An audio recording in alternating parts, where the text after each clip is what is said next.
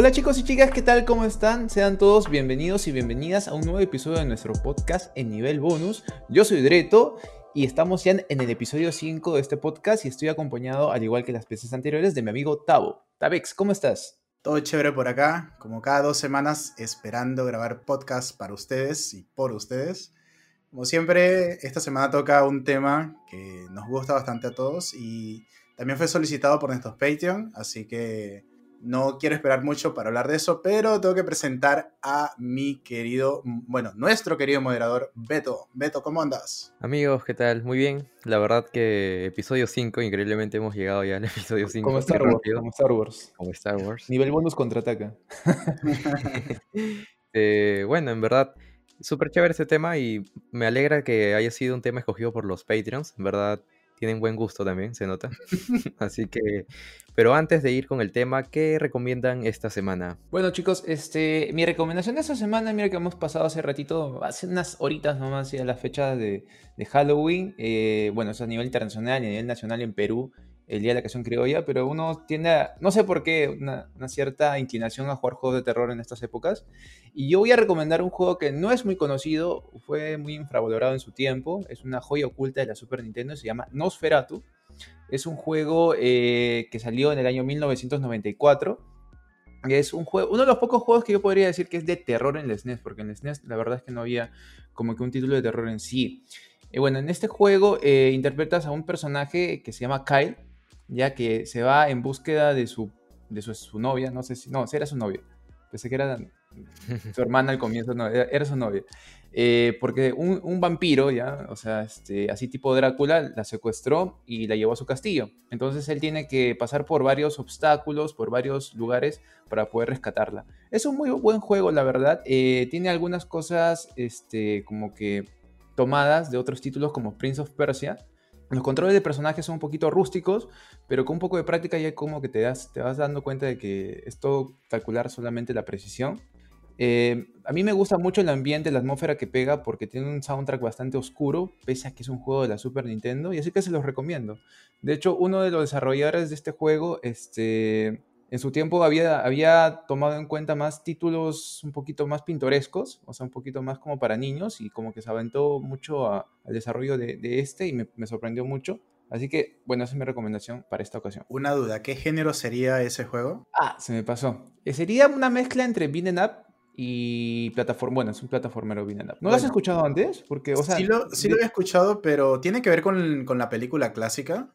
No, ¿no? Ya, lo que, lo que pasa es que la película Noferatu, no sé si nuestros oyentes de repente lo reconozcan, pero eh, fue una película que en realidad tomaba la obra de Bram Stoker, Drácula, y le cambiaba el nombre de los personajes para que obviamente no tuviera este problema con los derechos de autor. Ajá, pero no, el título de, la, de este juego no tiene que ver con la película en, sí.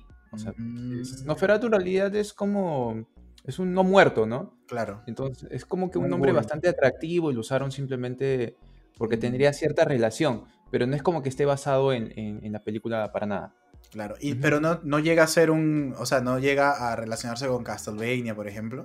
No, no, no, en Castlevania hablamos de un título totalmente distinto, ¿no? Igual toma el tema de, los vampiros, de, la, de los monstruos, de las gárgolas, los fantasmas y demás, pero no, o sea, no, no tiene mucho que ver con Castlevania.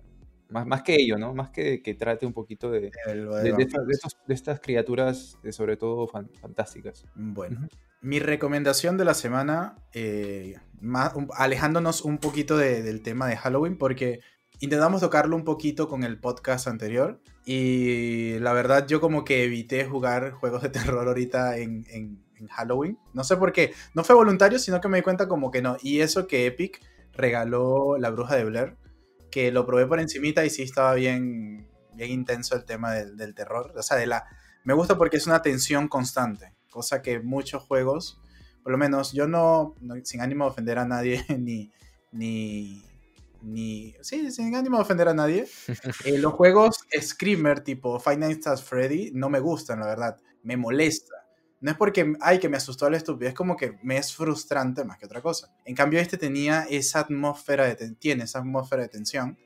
y de verdad que lo aprecio mucho y creo que lo hizo la productora de cine que hizo una división de videojuegos y quiero darle una oportunidad, pero no quería jugarlo a la fuerza ahorita en Halloween. Y bueno, mi recomendación de esta semana sería en sí, tiene más que ver con el tema que vamos a tocar un poquito más adelante, algo, no necesariamente completo, la saga Borderlands, que logré hacerme con la tercera entrega y eh, se las recomiendo muchísimo. Lamentablemente es una, una saga que no todo el mundo conoce, a mi parecer se merece mucho más reconocimiento porque es un shooter RPG muy bueno, con muy buenas historias, desarrolla personaje bestial, el lore es muy profundo y muy bueno. Eh, la variedad de personajes, cada uno pintoresco, que el propio juego, o sea, la propia, ya van cuatro juegos de la saga principal y vuelven a salir personajes y se nota el paso del tiempo en los personajes, todo esto. Es como que si tomes eh, Mad Max y lo mandas al espacio, eh, básicamente eso es Borderlands.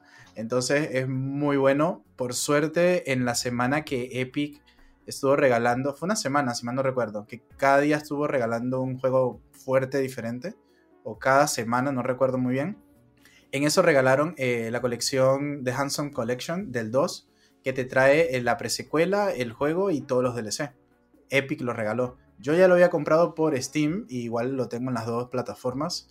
Y ahorita me hice con la tercera parte y de verdad el salto, o sea, hay 10 años de diferencia entre el 2 y el 3 y de verdad se aprecia muchísimo la cantidad de cariño que tiene el juego, que últimamente he jugado varias secuelas y se nota que los desarrolladores bajan bastante el nivel de, calidad porque van confiado y todo esto, en cambio Borderlands apuesta a más y eso se aprecia bastante. Y esa es mi recomendación de esta semana. Bueno, ahora sí vamos con el tema de la semana, pero antes voy a agradecer a los colaboradores y suscriptores de Twitch.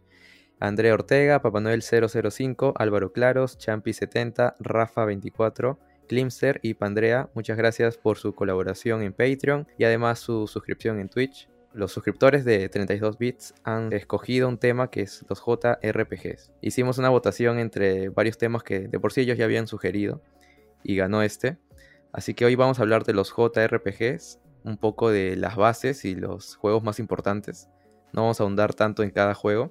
Ya habrá, creo, unos episodios por ahí para ahondar más en cada, juego. Pero bueno, ¿qué es un JRPG? ¿De dónde sale este término? Bueno, un JRPG, el, o sea, de por sí los RPG son los role-playing games, que vendría a ser como eh, el, el, papá de todo este término, sería Dungeons and Dragons, en el cual es un juego de mesa, la, primera imaginación de este tipo de juego, en el cual tú tienes que tomar un rol, por eso se llama eh, role playing game, en el cual este, puedes ser desde un mago, un guerrero, un clérigo, un bardo, lo que tú quieras. Eso ya lo determina, lo determinas tú y tú mismo le creabas la historia de ese personaje. Eh, en este tipo de juegos de mesa hay un Game Master que es el que determina los eventos que van a pasar y los participantes tienen que eh, meterse en el papel de eh, lo que van a interpretar. Por eso creo que la, referencia más reciente de esto sería los chicos de Stranger Things eh, jugando Dungeons and Dragons. Ah, en el primer capítulo. Claro, ahí pueden ver este qué, qué, de más o menos de qué trata. Hay un tablero, tienen que, generalmente son calabozos, por eso el nombre, y este, el Game Master le pone retos y además pone las estadísticas también en base a cada personaje. Entonces, por eso el uso de los dados, las, eh, las estadísticas, las posibilidades de un ataque crítico, de un ataque normal. Por eso ese montón de dados de diferentes tamaños se basan... De, eso determina si vas a hacer un golpe normal, crítico o si falla. ¿Qué pasó? Este tipo de juego de mesa, mientras iba avanzando la tecnología a la par de la subcultura de los juegos de rol, eh, lo desarrollaron en modo electrónico. No hay un registro exacto de cuál fue el primero, porque generalmente eran programadores eh, por su cuenta, desarrollaban sus adaptaban el, libro, porque generalmente es un libro del, Game Master, y lo adaptaban a, la versión electrónica, entonces cada quien creó su, su RPG el salto llegó y la popularización de este género fue cuando se pasó a Japón.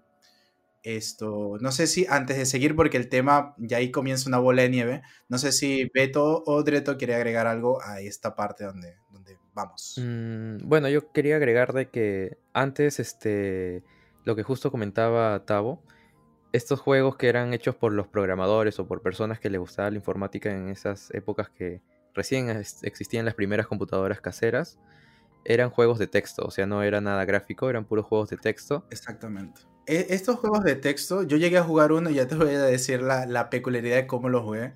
Estos juegos de texto generalmente tenías un texto principal y la historia se iba desarrollando y se modificaba en base a las decisiones que tomabas. Yo llegué a jugar, no recuerdo ahorita puntualmente uno, pero el iPod clásico tenía lector, de, o sea, procesaba texto. Y era funcional estos juegos clásicos. Entonces sí llegué a jugar uno, ahorita no recuerdo ni siquiera el nombre, pero podías seleccionarlo y de verdad era bien entretenido porque tus acciones, o sea, las decisiones, afectaban a la historia. Y eso me recuerda bastante a Fallout, pero ese sí es eh, occidental, es RPG, pero es occidental, pero el sistema era muy parecido, te daban un texto grande y te daban ciertas opciones que iba, eh, tenía repercusiones las decisiones que tú tomabas. Claro. Bueno, eh, como acotación, yo lo que quería, bueno, como la pregunta de Beto era también, este, ¿cuál era la diferencia entre un RPG de Occidente o uno de Oriente o un JRPG? Porque en realidad JRPG significa Japanese Roleplay Game. Es que, a ver, si hablamos un poco del tema del, texto, como en esos tiempos los, juegos recién estaban comenzando a tomar presencia en diferentes consolas, en diferentes plataformas, eh, la cantidad de textos que podías colocar no se adaptaba mucho para, digamos, para nuestro abecedario. En cambio, en el japonés sí que se podía. Entonces ellos aprovecharon mucho, digamos, este, esos, o sea, mejor dicho, sus letras, los kanji. Los kanjis, este, creo que también lo ponían a veces en katakana o hinagana, pero bueno, no era el punto. La, cosa es que se acomodaba mucho mejor en ciertos sectores y podían como que trabajar una historia mucho mejor, mucho más construida, mucho más elaborada.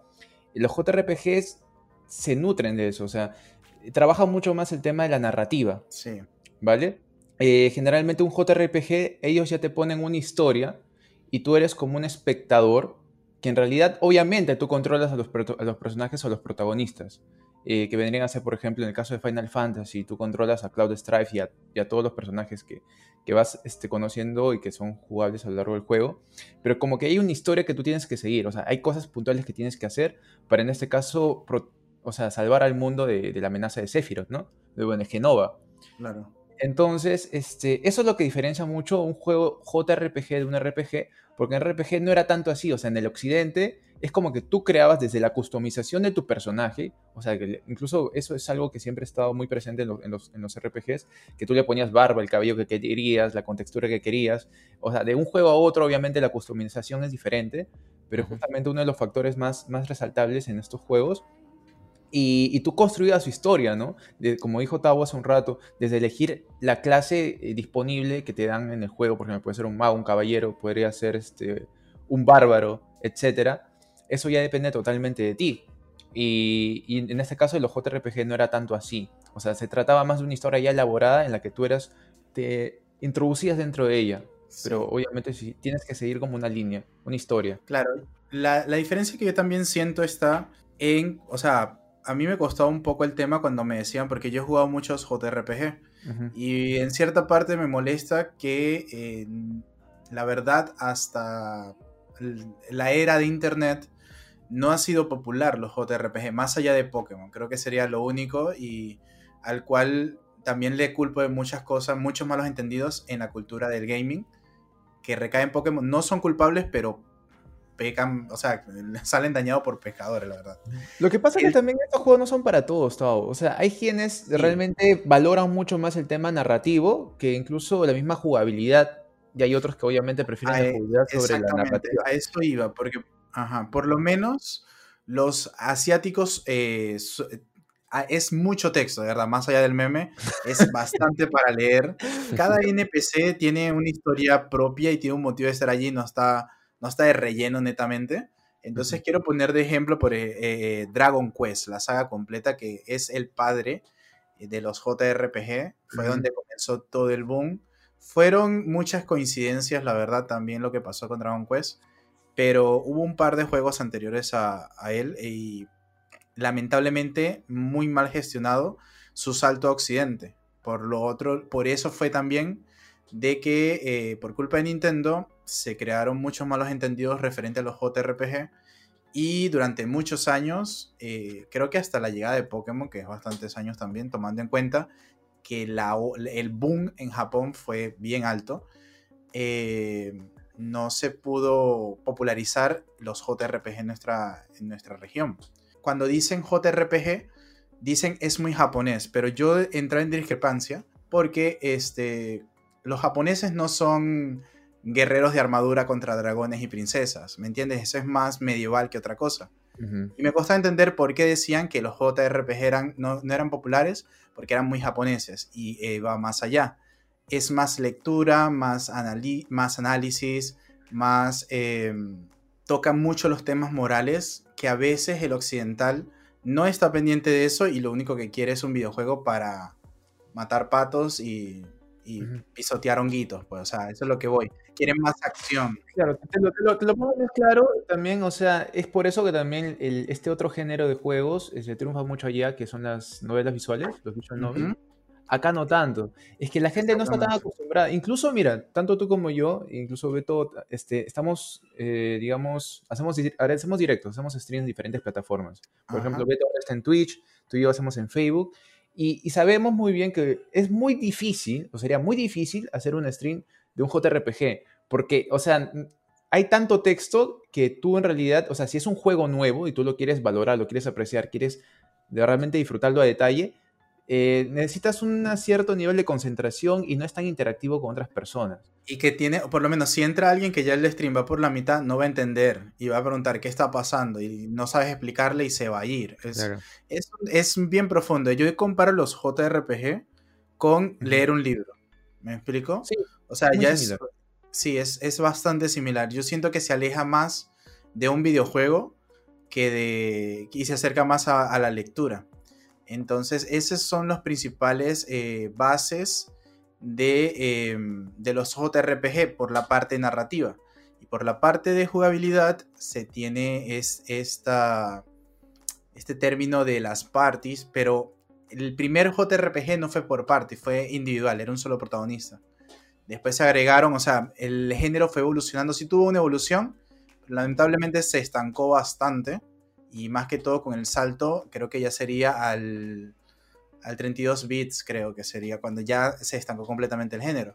Pero si bien comenzabas con un personaje que ya tenía su trabajo, no era modificable, y tenías un propósito y tú lo que hacías era interactuar con él, después fueron agregando eh, un roster más amplio de, de personajes, protagonistas, una narrativa bien profunda, y el tema de subir de nivel, que es tan común ahorita para nosotros, pero en esa época no era tanto. O sea, Mario no tiene un sistema de nivel y de mm, estadísticas. Mario evoluciona sus dos fases en, el primer juego y ya, no tienes más, por dar un ejemplo. En cambio, en un JRPG, a medida tú vas derrotando enemigos, eh, te vas encontrando con unos más fuertes, tú subes de nivel y suben tus estadísticas, que pueden ser de daño físico, daño mágico, velocidad de ataque, defensa, defensa especial y así. Y eso varía dependiendo también del juego, porque si tiene un montón diferente o, es el propósito. Sí, a veces no solamente son los stats, también son los objetos que tienes que recolectar, las habilidades que aprendes. E, es también como que una sensación de desarrollo que te permite este tipo de juegos. Exactamente. tú te sientes, a, medida que vas avanzando en el juego, te sientes más fuerte. Ves una progresión. Sí, y esa sensación de vulnerabilidad de los primeros niveles y después vuelves a ese mismo lugar, pero ya horas después de haber jugado. Los y con así por encima a todos los enemigos, pero es porque te sientes fuerte porque yo ya pasé por acá, ya esto ya me lo sé, y soy lo suficientemente fuerte para, derrotar a estos enemigos súper fácil. Y, y sí, pues eh, generalmente la narrativa también de los JRPG lo que tienen es, eh, tú tienes un propósito fijo ya pautado desde un inicio y ya es como tu hilo conductor. Pero los JRPG también tienen la muy mala fama de que si dejas de jugarlo y lo retomas a seis meses, literalmente se te olvida qué es lo que tienes que hacer. Porque el juego no se toma la molestia en decirte, bueno, los más recientes sí, pero vamos a hablar de, un, de, los, de la década de los 2000, por darte un ejemplo. De los 90 y 2000, no te decían absolutamente nada. Resulta que hay un NPC entre tantos lo que hay en un pueblo que te puede decir que tienes que ir hasta cierto lugar para encontrar un ítem, por darte un ejemplo. Y ahí como que comienzas a atar la historia. Pero si tú cortaste tu juego y lo retomas, no va a haber algo que te guíe qué es lo que tenías que hacer. A mí me pasó eso, por ejemplo, justamente en un podcast anterior lo hablamos de este juego Brave Fencer Musashi, de la Play 1. Yo me perdí. Y un punto de que no sabía qué carajos hacer. Y me pasé dos horas. Al final tuve que. Eso sí, ahí pequé. Le pregunté a un amigo qué es lo que tenía que hacer. Aparte que como el juego sabe en inglés, porque nunca se usa una traducción oficial, y yo no era, o sea, no, tenía que nueve años, ocho años, o sea, no, no sabía mucho inglés, eh, se me complicaba. Entonces tuve que pedir ayuda, pero sí, es justamente lo que dice él, eh, lo que dice Tao, porque yo ese juego lo había retomado en dos meses y ya no sabía eh, por dónde ir. Y ahora que tocas Musashi, me acuerdo que ese fue el primer intento de Square Enix, que es la gran madre de los JRPG, de hacer un JRPG de acción. Y después de allí, podría decirse que nació Kingdom Hearts, pero primero fue Musashi. Y sí, es, eh, todos recaen en eso, pues es un cliché. Pero yo a veces quiero pensar de que es de que el juego tiene este sistema como para que tú no hagas eso y retomes y si juegues, eh, lo de corrido hasta el final. Pero es bastante cansón. Tomemos en cuenta que los JRPG mínimo son juegos que le tienes que dedicar de entre 50, 70, hasta 100 horas o más, dependiendo del juego, por lo menos Dragon Quest 7, que originalmente salió para el PlayStation 1, la historia principal te puede llegar a tomar 200 horas. Es una bestialidad de, de RPG. Con decirte que yo tengo la versión, eh, me gusta mucho Dragon Quest, es de mis sagas principales favorita y de RPG mi favorito. El 7 lo tengo en el 3DS y recuerdo, o sea, yo en mi mente sabía que había jugado unas 50 horas. Y, pero lo solté porque el 3DS ya está, vamos a decirlo, obsoleto y tengo otras cosas y tenemos una sobreexposición ahorita de juegos gratis, multijugadores y todo esto. Lo había soltado. Lo retomé hace como un par de meses y no recordaba qué tenía que hacer ni nada. Pero sí me llamó la atención que a pesar de que tengo 50 eh, horas de juego, los personajes son nivel 15 y a lo mucho el protagonista es 20. Imagínate la cantidad de horas que le he metido y no, no, no puedo leviar. No se siente estancado, o sea, no es que te quedas estancado, pero me imagino que el juego, si es fácil, llega a las 200 horas. Y es bueno, pero también es... Hay que saber manejar un límite entre cantidad de horas para contar una historia y luego eh, la rejugabilidad ya que terminaste la historia principal.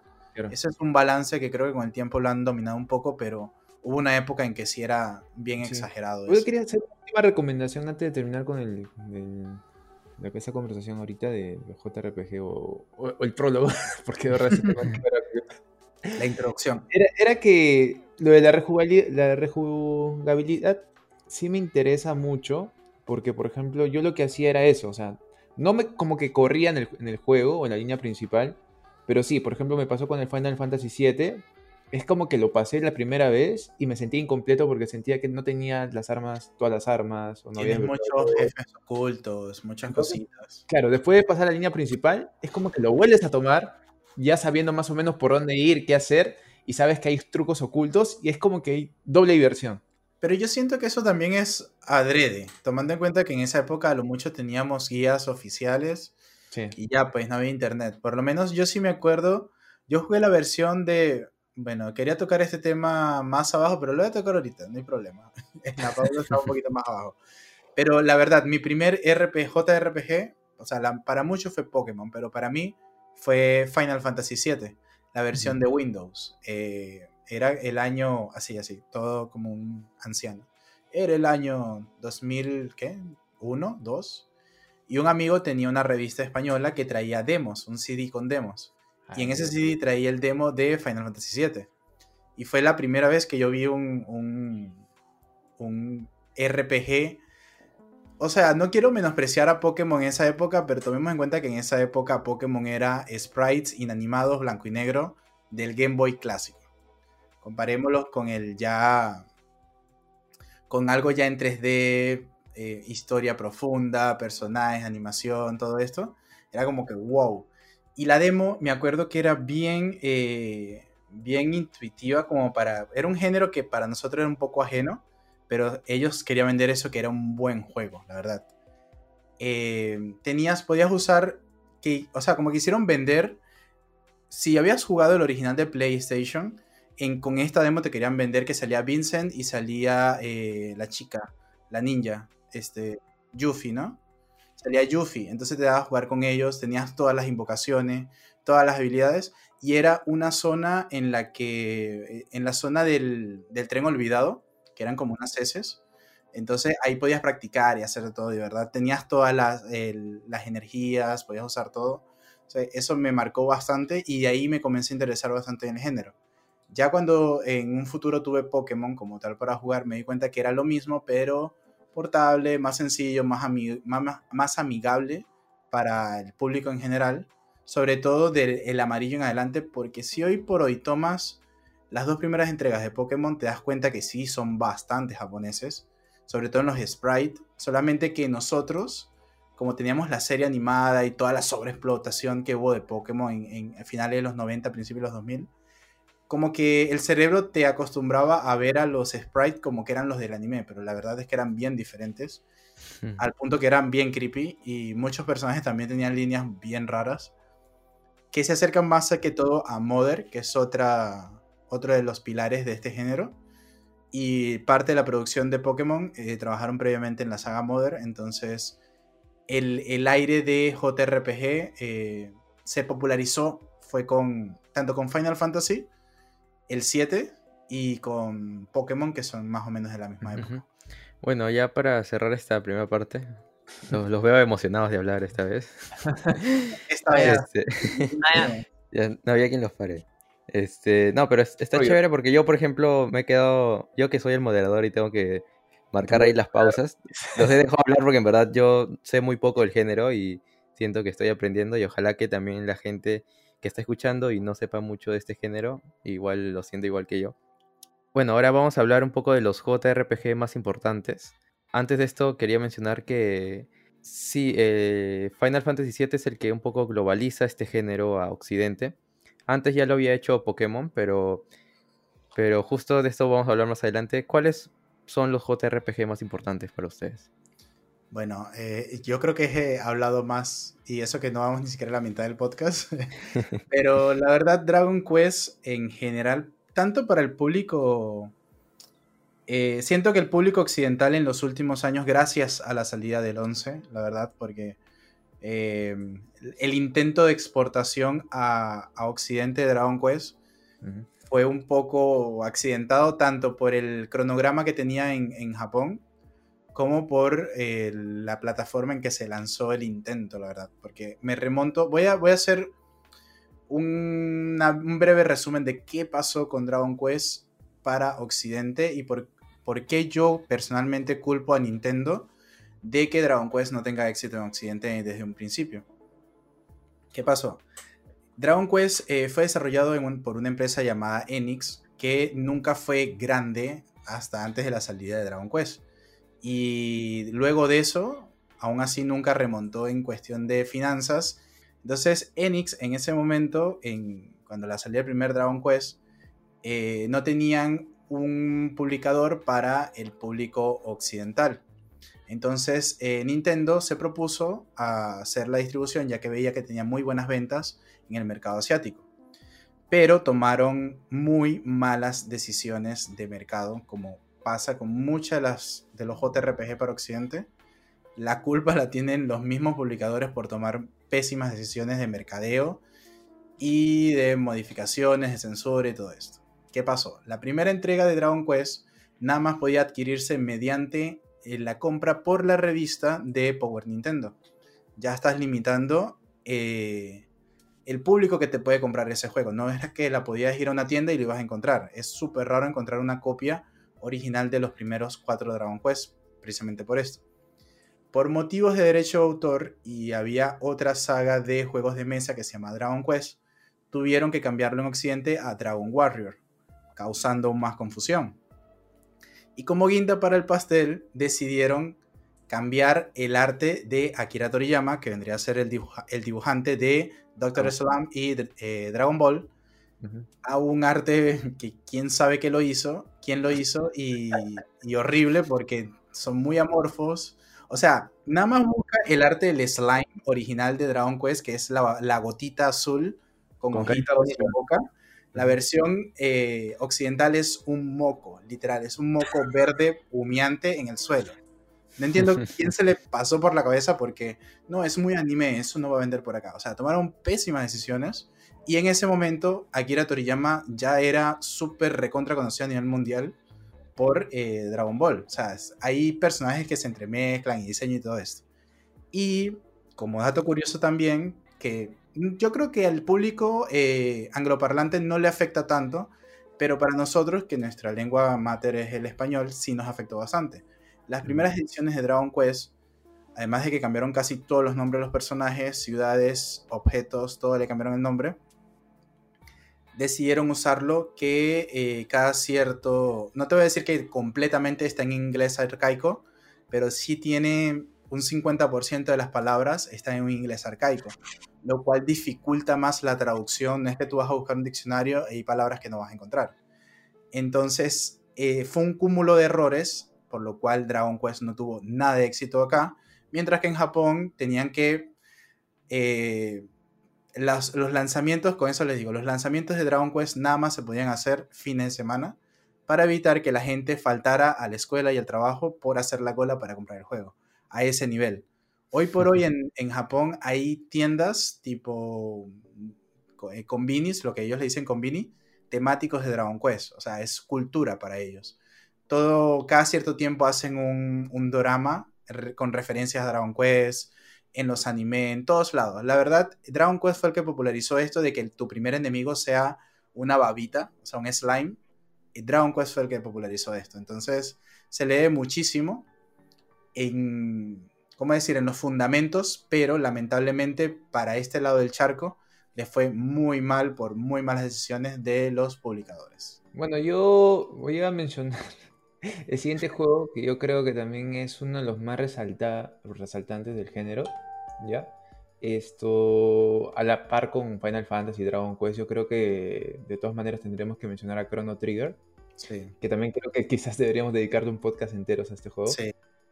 Ya, es un título muy interesante. Ya, para esto también algo que comparte con Dragon Quest es que también el, ilustrador de los personajes, o sea, el que diseñó los personajes, como se veía, en ese caso a Crono y a todos, eh, fue Akira Toriyama, el, que también, o sea, es el artista detrás de Dragon Ball y Dragon Ball Z, ¿no? Y bueno, en este juego tú, eh, bueno, eh, Tomás Muy Sí, es que es una historia bastante. a mí me dicen, explica rápido, Drago, eh, digo, Chrono Trigger y no puedo. Ya, claro, controlas a Crono, que es un chico que vive en una aldea tranquila, ¿ya? Y que justamente está sucediendo una, especie de feria en, esa ciudad.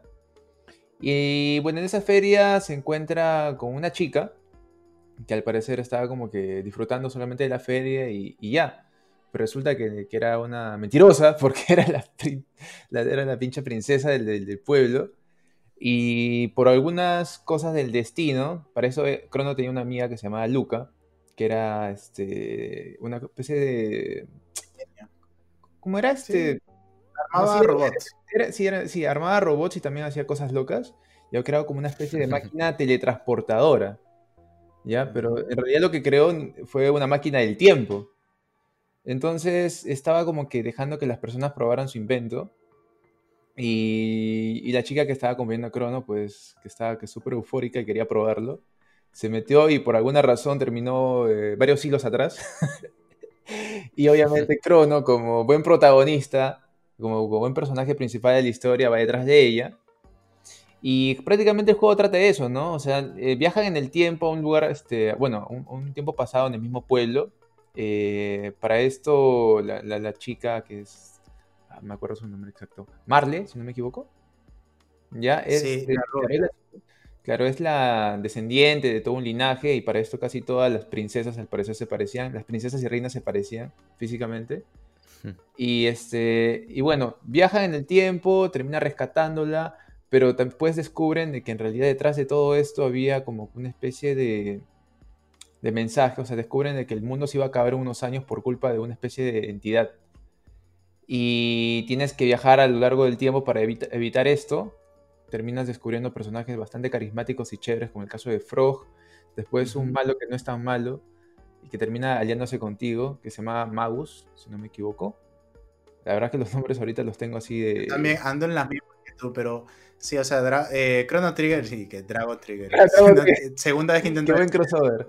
bueno, sí, de los JRPG porque juntaron a todos los que le daban cierto toque a cada, al género y de verdad sí, Chrono es complicado, es un juego también de muchas horas y lo que yo sí recuerdo es que es poco probable que entre tus amigos saquen el mismo final, porque tiene muchos finales, creo que son 11. Sí, y o sea, eso es lo que me gustó mucho y lo que quizás este, tuvo bastante influencia sobre los futuros juegos de este género, fue que tus acciones como tal es como que repercuten en la historia. O sea, si tú haces tal cosa en tal tiempo, ya obtienes otro final.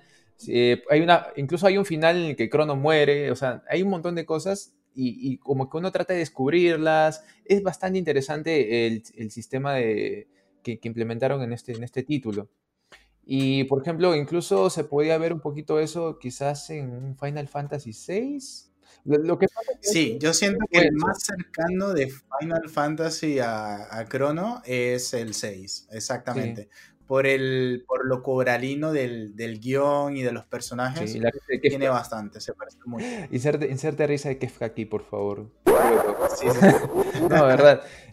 Este juego, este juego tuvo bastante, bastante este, repercusión. Y hoy en día está reconocido. Si tú te buscas, buscas en internet o buscas una fuente en que te diga, o sea, cuáles son los mejores RPG o JRPG de la historia, de todas maneras este va a salir en los primeros cinco y hay toda una fanática de por medio. Lo puedes jugar en muchas consolas también. Creo que en Android está, en, en iOS. Yo jugué la versión de DS, que creo que fue esa versión que amplió a unos dos, tres finales más, como que si ya no tenía suficientes. Entonces, eh, sí, es, es, un juego que, o sea, si quieres eh, deleitarte con lo mejor de lo mejor por, por, la época y por los que estuvieron en la producción, sería definitivamente Chrono Trigger. De hecho, de hecho sí. Y es muy divertido. En realidad, incluso el sistema de batallas no es tan convencional como en los JRPG, sino que tiene como. Obviamente tiene magias, elementos, pero no es tan cual. Mete un poquito más Sí, hay un poco más de, movimiento. Hay un juego también que yo quisiera mencionar. No sé si saben ustedes la saga de Tales. Ahí Tales. Sí. Ellos también tienen un sistema de batallas un poquito distinto al que uno está acostumbrado. O sea, es por turnos también, pero es como que controlas ligeramente al personaje tienes que acercarlo al enemigo y demás. Y... Es un poco confuso. Tales of es una saga que me gusta bastante, a pesar de que peca un poco de ser bastante de para, ¿cómo no decirlo de forma despectiva? Porque también lo soy, fanáticos del anime. Eh, tiene bastantes clichés, pero eso no lo hace mal juego, de verdad. Tiene, tiene historias muy buenas, como Tales of Symphonia, y mi favorito que es Tales of the Abyss. Tiene una historia al nivel de un Final Fantasy, un soundtrack, desarrollo de personaje, amo a Tier con todo mi corazón. Y son sagas que cada, o sea, a mí lo que me gusta de este género es de que de una forma u otra, cada franquicia que puedes ver hasta Final Fantasy XVI como ahorita, por ejemplo, que ya se me hace hasta largo decir el nombre completo con, con el número de entrega, pero son juegos de que de cierta forma cada uno se supo identificar y diferenciar, a pesar de que, por lo menos, este, en todos los años que lleva Dragon Quest, muy poco o casi nada ha cambiado en el gameplay. En cambio, por otra parte, tenemos a Final Fantasy, que ya no sería un JRPG, sino sería un Action JRPG. Cambió completamente. Los últimos juegos, ¿no? Exactamente, desde el. Desde el. Es que bueno, es que yo tengo una relación amor-odio completamente con Final Fantasy, yo no, no les voy a mentir. Yo me he jugado todos los Final Fantasy del 1 al 10 completico así disfrutando. De ahí en adelante fue como que el bueno, es que también el los problemas financieros y todo esto, este revuelo que tuvo Square Enix, todos estos problemas, se ve que eh, tuvo una repercusión en el de la forma de ellos desarrollar juegos. Porque el el 12, la historia, si lo juegas, te das cuenta que es un calco de Star Wars. Caso aparte, no voy a profundizar en eso. A mi parecer, y yo dije, bueno, los juegos está bien, pero no me está aportando nada. Y del 13 es un túnel infinito. La verdad, no sientes nada de libertad. Este, tiene muchos problemas. La música es muy buena, la verdad. Tiene muchos puntos rescatables.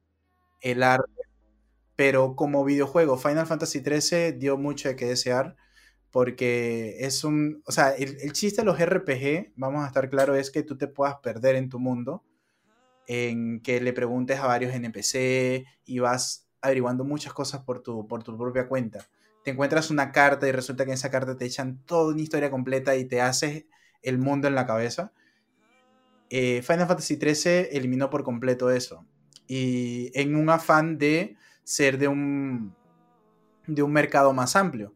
Pero por otro lado tenías a Skyrim, que a pesar de ser occidental, tenía toda la base de un JRPG.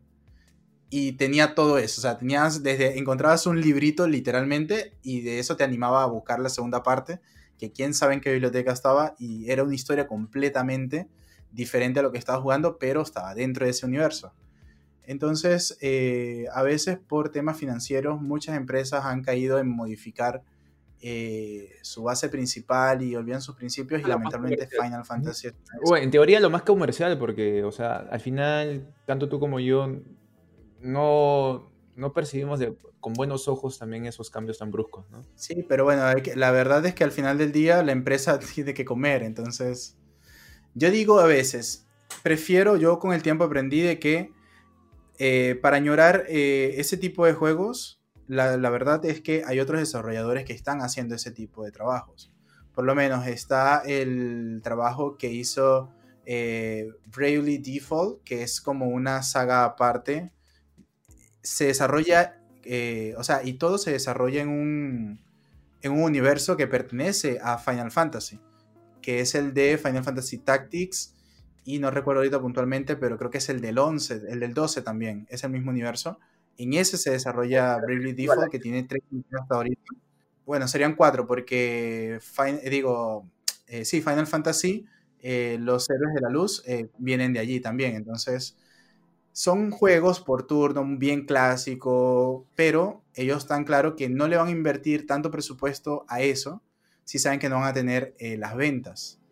Y entonces le, le, dedican un poquito de presupuesto para seguir alimentando esa fanaticada de la vieja escuela mientras que la acción y los gráficos de la última generación le, ponen todo el presupuesto. Pero bueno, eh, mientras podamos seguir jugando, todo sea bienvenido. Otro juego que... Ah, ya, sí. Las apuestas a veces también pueden que funcionen en algún momento con algunos géneros, pero claro, o sea, en tema de gustos uno se pierde un poquito, ¿no? Yo, por ejemplo, yo hubiera preferido mil veces que mantengan el, el estilo clásico de los JRPG, pero quizás, o sea, yo soy uno entre 10, entonces no, no les conviene a ellos esto. ellos, este suele hacer encuestas y en base a eso terminan tomando decisiones.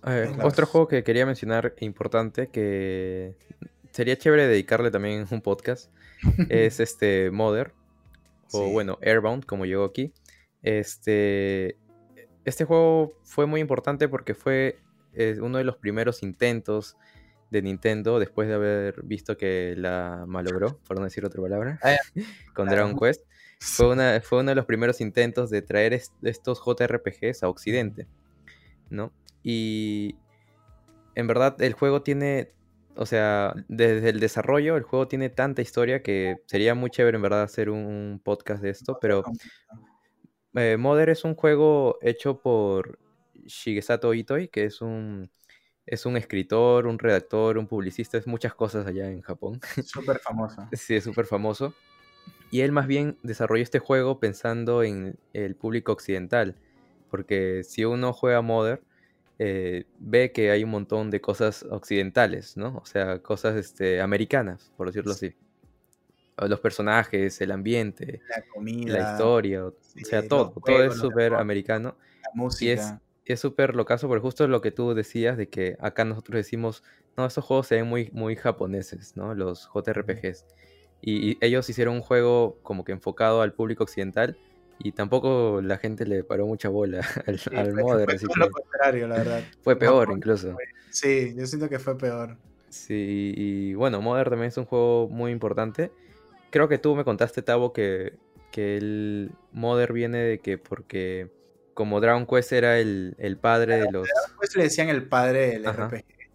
Y bueno, uno de los tantos motivos, porque él, eh, él es súper famoso, va a los programas de televisión, estuvo y todo en un como panelista en un programa de la mañana, tengo entendido.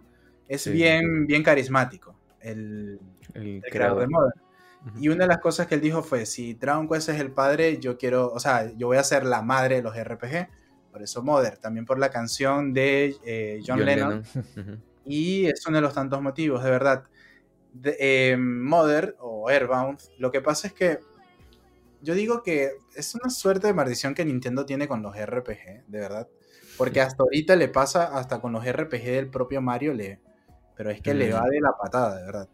¿Qué pasó? Ellos intentaron eh, regionalizar el Airbound, el, el Begins, que le pusieron cuando lo- por fin lograron relanzarlo 20 años después de su salida original para la Nintendo Wii U.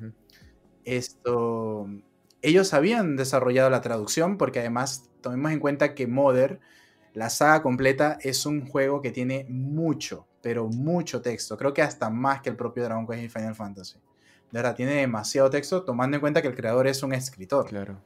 Entonces, ellos habían desarrollado la traducción, pero ya la primera Nintendo, la que nosotros conocemos con la Nintendo, la NES, Ujú. está en su última en su último periodo de vida y ellos sabían de que este tipo de juegos tampoco era como to- hacer todo el proceso de publicación publicidad distribución todo esto ellos sabían que no iba a valer la pena y que no iba a vender mucho entonces prefirieron enfocarse en que en la próxima entrega que ya se estaba planeando hacer eh, sí le, sí, como que sí le pusieran todo el empeño para que sí se distribuyera bien en Occidente igual fracasaron. Pero bueno. La primera entrega de Mother es. eh, ¿cómo, ¿Cómo explicarlo? La primera entrega. O sea, la saga Mother. ah, o sea, hablamos de la saga. Y la verdad es que son tres títulos nada más en todos los años Claro. que tiene. Ya. Ujú. Pero han marcado tan profundamente cada. cada. O sea, a, la- a los jugadores. El primero. eh, se trata de que tienes que buscar. Bueno, tienes que derrotar a, a Gaigas. Pero con el poder de una melodía que te le enseña la madre. Entonces tienes que buscar eh, ciertas notas musicales en diferentes partes del mapa y cada una viene un personaje más peculiar que el anterior.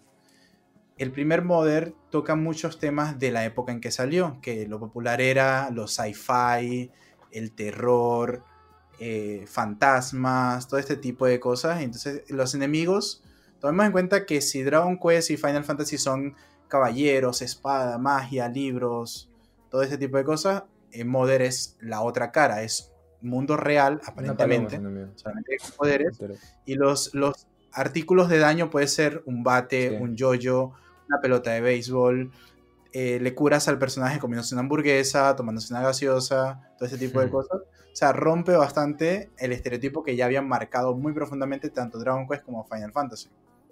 Entonces tienes que ir eh, cumpliendo ciertos, eh, ciertas labores y al final te encuentras con eso y logras derrotar a Gaigas. La segunda entrega, que fue la que sí nos llegó, pero por motivos de, eh, eh, ¿cómo sería? De marketing, que creo que eh, Beto nos puede ayudar muchísimo más en eso, eh, fracasó en Sí, sí, ju- justo tenemos un video documental en YouTube. Aprovecho ahí para hacer el cherry que vayan a, a chequearlo si quieren saber más de Modern. Este, ahí un poco contamos acerca de que cómo está este mal manejo de publicidad, porque es el único problema que tuvo. O sea, el juego pintaba que iba a ir bien porque tenía bastantes cosas este, americanas y todo, con los que el público occidental quizás se podía relacionar más. Pero lo publicitaron de una forma rara, o sea, eh, lo publicitaron como literal el juego que apesta, ¿ya? Así tal cual, era el juego que apesta. Y el público como que se queda medio confuso si es que, si es que eso era como que bueno o malo, o sea, era como que era, era extraño. Si te pones a pensar también en esa época, o sea, la gente que compraba videojuegos, al final no eran los propios niños, sino eran nuestros papás. eran nuestros papás. Y es que alguien iba a una tienda y veía como que el juego que apesta, ¿no?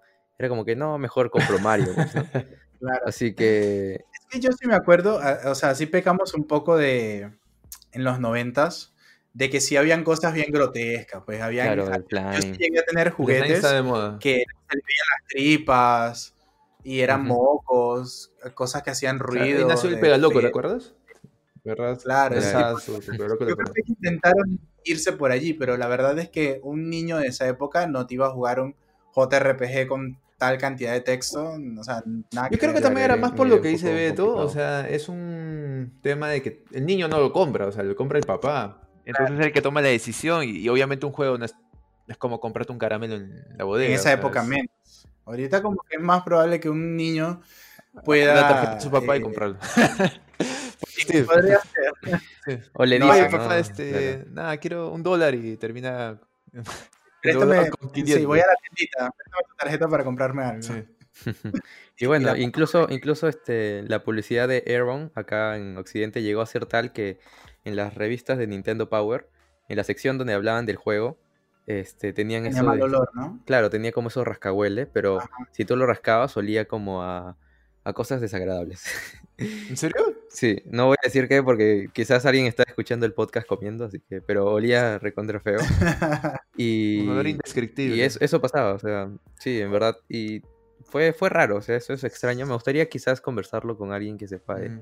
de publicidad de esa época. Yo Sería la- chévere. lamentablemente no tuve la oportunidad de, de- de- de jugar este Airbound mucho. Porque, o sea, entre nos y a ustedes les comenté que al menos los juegos que tienen muchos flashes o luces intermitentes me Claro. molestan un poco. Y en Airbound, es- man, es epilepsia, Epilepsia, pura. creo. Epilepsia pura y Un dura. PK de fuego, de hielo, lo- es destellos por todos lados. Sí, y los fondos que son súper Claro. coloridos, que se mueven. Sí, sí, me imagino. Son psicodélicos. náusea. Tiene bastante psicodélicos. Sí, pero, o sea, tengo entendido, o sea, ya por, por la lectura, por, por la investigación, que obviamente ah, es un juego icónico, ¿no? Sobre todo de este género.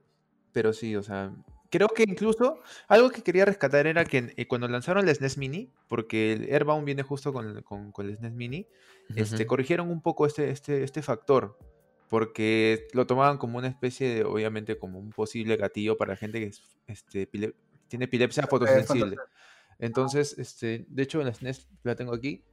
eh, hicieron esas correcciones y claro, está dentro del catálogo que hay en todo. Ah, bueno, en este Sí. también lanzaron justamente Star Eh, Fox 2. sí, es, es, yo siento que es un juego como que un poco adelantado a su época, porque ahora comparándolo con el éxito que fue Undertale, creo que incluso Undertale dice que tomó inspiración Las, Airbound. las Toby luces Fox también, las luces. Las...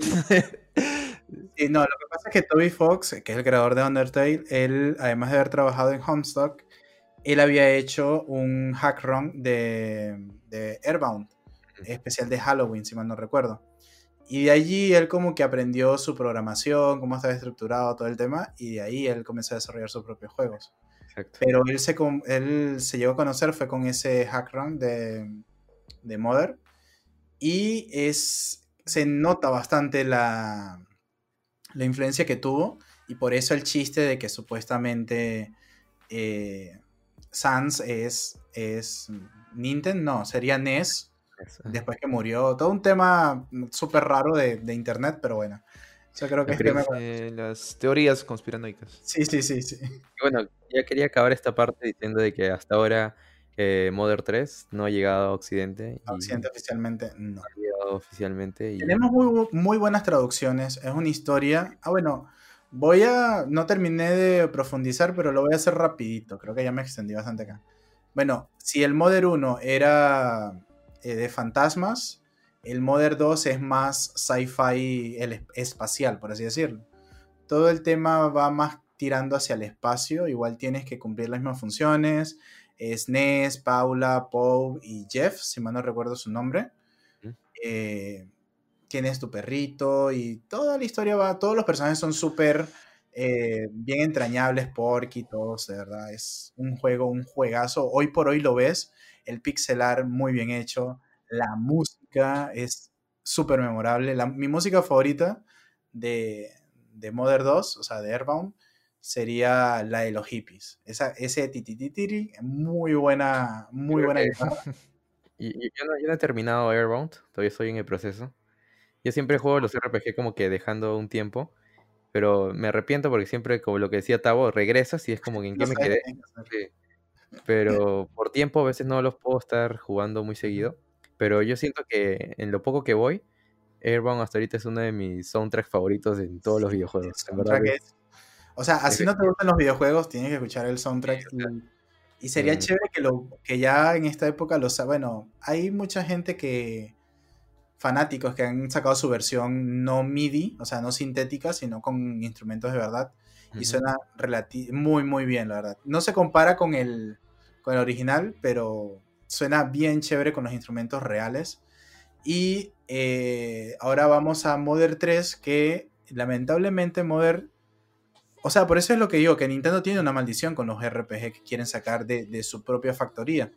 ¿Qué pasó? Modern 3 estuvo desarrollado para el Nintendo 64, pero les dio tanto problema meter un sistema de RPG en la 64 que hay videos eh, de la intro, todo eso, animación, personajes, todo. Pero no lograron hacer. Si te das cuenta, son pocos. Creo que son contados con la mano, no llegan ni a 5 los RPG que lograron hacer para la 64. Creo que por sí la plataforma como tal no daba un cómputo para hacer cálculos de RPG. Algo así tengo entendido, no crean mucho lo que estoy diciendo. Y no les quedó de otra que eh, encapsular el proyecto y hasta la salida de la última era del Game Boy Advance lograron sacar Modern 3. Que lamentablemente no hemos tenido un lanzamiento para Occidente, pero es un juegazo. No, sí, yo confirmo lo que has dicho porque yo sí lo, he investigado y sí, ellos querían dar ese salto a la 64, pero por lo que comentas, no llegaron a... Sí, era como que no, como que no lograban, eh, no sé, algo de cómputo, porque es verdad, o sea, cada vez que tú haces una acción en una batalla RPG, eh, hay muchos cálculos en tiempo real. Eh, la probabilidad de que hacerte un golpe crítico o que te falle el ataque, todo este tipo de cosas se están calculando en tiempo real. Y creo que 64 no lograban hacer que eso lo hiciera sin que diera errores o algo así. Pero bueno, por suerte logró salir para la Game Boy Advance. Tenemos traducciones muy buenas, tanto en inglés como en español, hechas por fanáticos, muy bien adaptados porque toma bastantes temas coloquiales, sin llegar a que suene, a que suene mal o, que rompa un poco, de que se sienta que está mal hecha la traducción. Entonces, de verdad, les recomiendo mucho Modern y Modern 3 se va más a lo sentimental, de verdad, toca bastantes fibras eh, sentimentales, de la familia, de cómo te llevas con tus hermanos, todo esto. Y en cuestión de temática, se salta, si bien el primero fue eh, más demoníaco, por así decirlo, posesiones y demonios y todo esto. El 2 es más sci-fi, robots, viajes en el tiempo, extraterrestres, todo esto. El 3 son las quimeras, que son como experimentos biológicos de mezclar animales con partes robóticas, todo esto. Entonces como que cada juego tiene bien marcado como un estilo y eso me gusta bastante de toda la saga. Y de que van a llorar, van a llorar. Por cierto, creo que el eslogan de Mother, de la saga como tal, es vas a llorar al fin, hasta el final vas a llorar, algo así.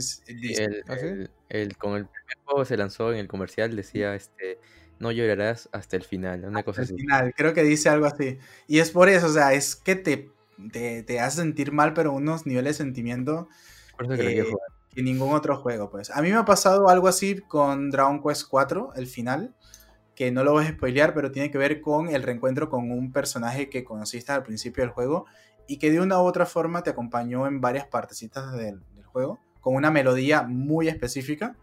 Y justo al final, en el último partecita de los créditos, te tocan la canción y sale el personaje y es como que Amigo, y son, son sprites, no, o sea, no son ni 50 píxeles y te mueven la fibra así de, tu corazón, de verdad. Es, es la magia de los RPG, la verdad. Exacto. Bueno, ahora este, vamos con la última pregunta. Igual quiero eh, dejar en claro que este ha sido nuestro primer acercamiento también al tema. Creo que merece una segunda parte y también merece hablar de cada juego en específico un episodio más adelante. Una saga. ¿Sabes que se me está viniendo bastante a la mente eh, Shin Megami Tensei? Pero ya eso es irse al fondo del iceberg. Entonces, sí, sí da bastante para hablar, la verdad. Sí, así que no se preocupen, vamos a hablar de esto seguro más adelante. Pero terminamos con esta última pregunta de cuál fue el primer acercamiento que ustedes tuvieron con los JRPG. Todo los enganchó porque, si bien es cierto, es un género a veces, como decía Dereto al comienzo, un poco complicado que te pueda gustar, ¿no? mi acercamiento con los JRPG en realidad no nació con la Super Nintendo, pese a que fue mi primera consola. En la Super Nintendo solía jugar juegos más este, de acción-aventura, plataformeros, y, en realidad disfrutaba bastante la historia, pero, pero no había tocado un JRPG, incluso teniendo en cuenta de que ya estaban los Final Fantasy presentes. Eh, como era un tiempo distinto, obtener, conseguir los juegos no era tan sencillo, ¿no? Entonces en mi caso no los tenía. Pero ya cuando llegó la PlayStation, o al menos mi primera PlayStation, eh, recuerdo que en ese tiempo estaba en el colegio y tenía unos compañeros de clase que también les gustaba jugar. Y una vez este, un tipo me habló, oye, ¿has jugado Final Fantasy? Me preguntó. Y yo no, o sea, había escuchado un poco, pero no, no sabía qué trataba. Yo dije, he jugado varias cosas, pero no había jugado nunca ese. Y él me dijo, ah, mira, yo tengo el juego, si quieres te lo presto. Y yo dije, ya. Y, y cuando vi, lo tenía en su mochila, y eran cuatro discos. Y para mí, o sea, la primera vez que veía un juego que tenía tantas partes, decía, ¿cuatro, ¿son cuatro discos? Sí, mira, primero tienes que pasar este, luego este, luego este. Luego... Ah, ya. Ya, pues, entonces me lo prestó. Y recuerdo que era el Final Fantasy IX.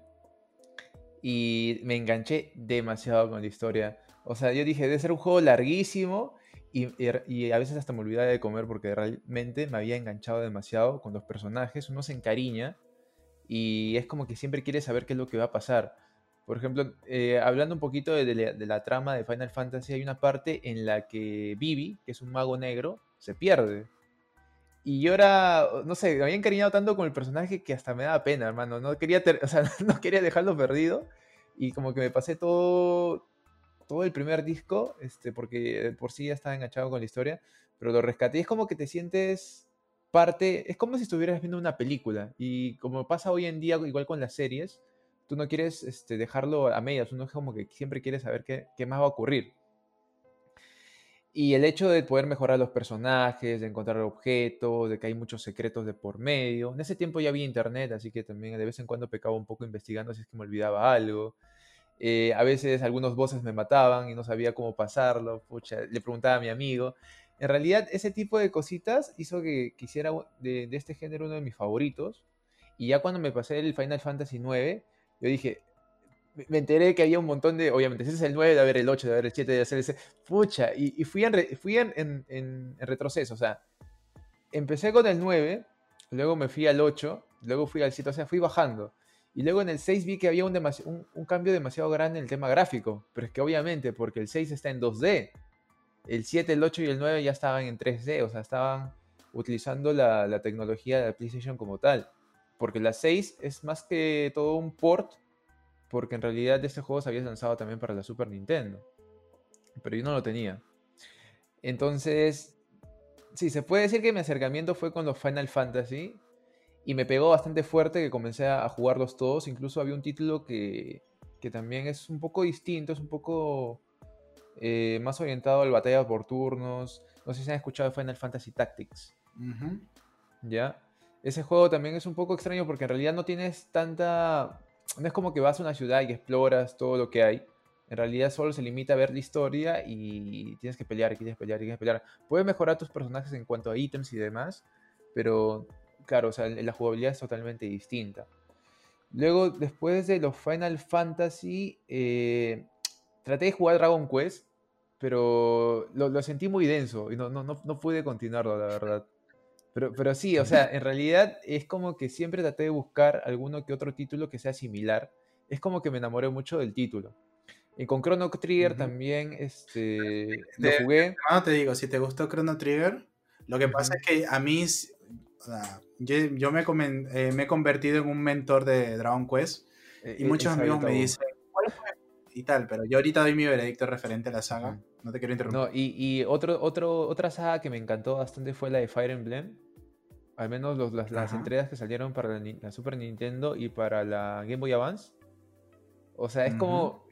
ese, ese, ese, detalle, ¿no? El detalle de que tus decisiones o tus errores repercuten. Porque si tú pierdes un personaje en el juego, lo pierdes para siempre.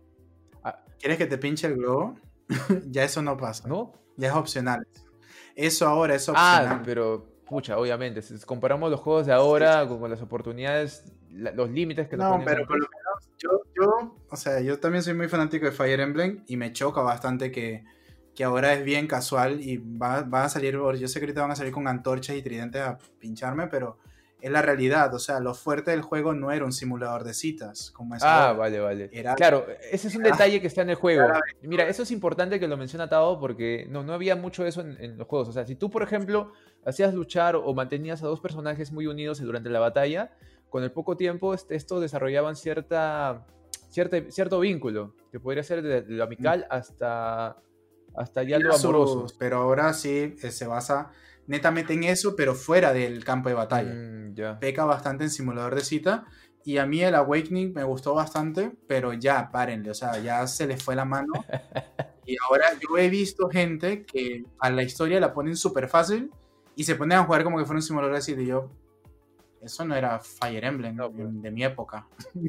y dentro de poco van a reeditar el primero, que quiero acotar de que mucha gente cree que la primera vez que sale el primer Fire Emblem de Occidente. No, pues el primero, el primer Fire Emblem salió en un compilado de dos, o sea, los dos primeros juegos los remakearon para el Nintendo DS y es esa misma historia, pero la verdad es que muy poca gente llegó a jugar esa, esa versión. Yo sí la jugué y me di cuenta que esa era la primera entrega, que es la saga de Marth.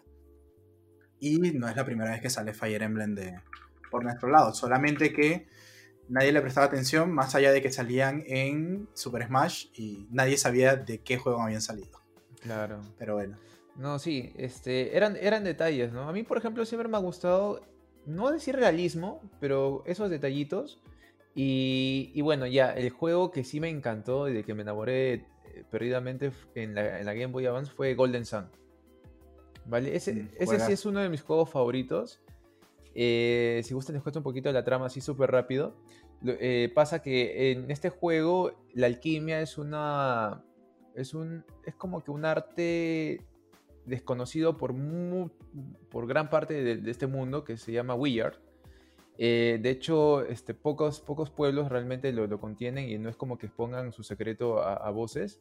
Y allí nace la historia en, en que un pueblo llamado Tale, o Vale, según la traducción, este, se encuentra un grupo de, chicos que tienen esta habilidad y que tienen que... A ver, em- empieza, con, manejas un personaje que se llama Hans o Isaac, según la versión, y que se despierta o es despertado por su mamá, porque este, ha, comenzado una tormenta y una roca enorme va a caer sobre el pueblo y lo va a destrozar todo.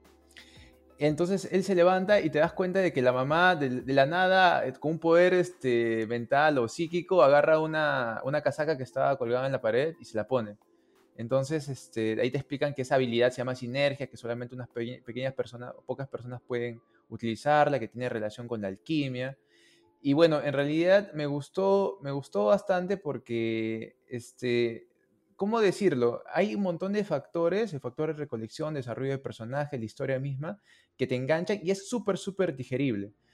Quizás a algunas personas les puede parecer pare- pesado que no estén tan acostumbrados a este tipo de historias, pero a mí me gustó. Por ejemplo, ese es como el prólogo porque después te das cuenta, o sea, eh, pasan unos años, supuestamente se dan por perdidas muchas vidas, entre ellas la vida del papá de Isaac. No les voy a spoiler qué es lo que pasa después, pero en realidad este, es como que nadie murió en esa... Bueno, si se ha muerto alguien no era importante porque no lo mencionan. Este, pero sí, después del desastre, supuestamente él se queda huérfano de papá, su mamá queda desconsolada, desconsolada, él se vuelve como que comienza a entrenarse en alquimia, también en, en el arte de la... de- bueno, se vuelve un espadachín. Y ahora, este, en uno de sus viajes de excursión, que es este, hacia el monte, un monte lleno de secretos que se llama el Monte Aleph, que está súper cerca al pueblo, y acompañado de un sabio llamado Kraden y unos amigos, se van a descubrir de que dentro había como unas gemas elementales. Ya, entonces van como que a investigar, terminan recolectando las gemas para investigarlas y terminan siendo robadas por un grupo de malhechores.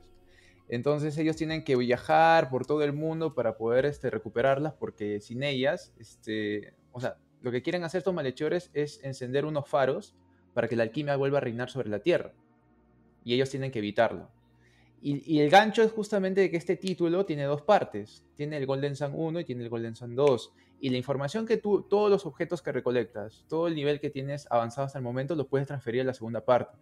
Y es posible que eso sea una de las cosas que a mí me gustó bastante, porque es como que duplicaron la cantidad de personajes en la segunda entrega que podías utilizar. O sea, puedes, podías utilizar todo el elenco del primero, ¿ya? Ahora lo puedes usar en el segundo. claro que no, no, no desde el comienzo, ¿no? Pero sí desde un punto medio de la historia. Y la banda sonora es excelente. Este, creo que Motoi Sakuraba es el que estaba encargado de eso, que también le dio la, pista a, juegos como Valkyrie Profile. No sé si han escuchado este título. Eh, Valkyrie Profile de Net, que es muy bueno también. También este Motoi Sakuraba, creo que era. De, qué otro juego era? Había un juego que era súper importante. Es de Sega, ¿no? Valkyrie Profile. No, no, está en la PlayStation. No, no, pero le pertenece a Sega, creo. Creo que sí. Creo que son los dueños. Sí, pero también estuvo entregas este, en, otras consolas, como incluso la, la DS. Sacaron una Covenant of the Plume, si no me equivoco.